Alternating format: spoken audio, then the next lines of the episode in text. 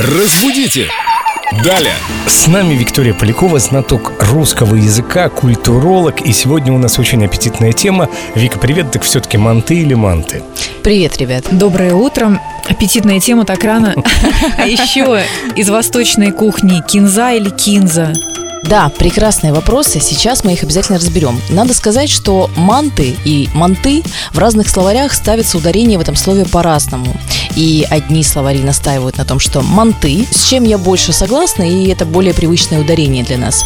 А в других словарях это манты. Но надо сказать, что в разных национальных кухнях имеет место и то, и другое. Можно говорить и манты, и манты, и это наши российские словари не распространяются на такое употребление, ну, так как это все-таки не наша кухня, и слово в некотором роде заимствованное, поэтому можно употреблять и так, и так. Может быть, лучше обратиться к каким-то узбекским словарям или китайским, как они предлагают ставить ударение. А может быть, у нас есть слушатели, которые являются носителями этих языков и точно совершенно знают, как должно ставиться ударение.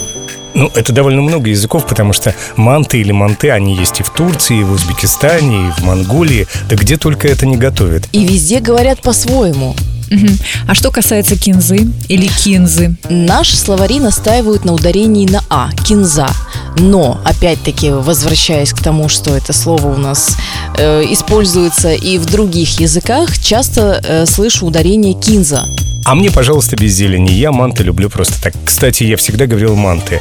А я говорила манты, да и вообще я мясо не ем, какая разница. А мне главное, чтобы было вкусно и сочно. Разбудите! Далее!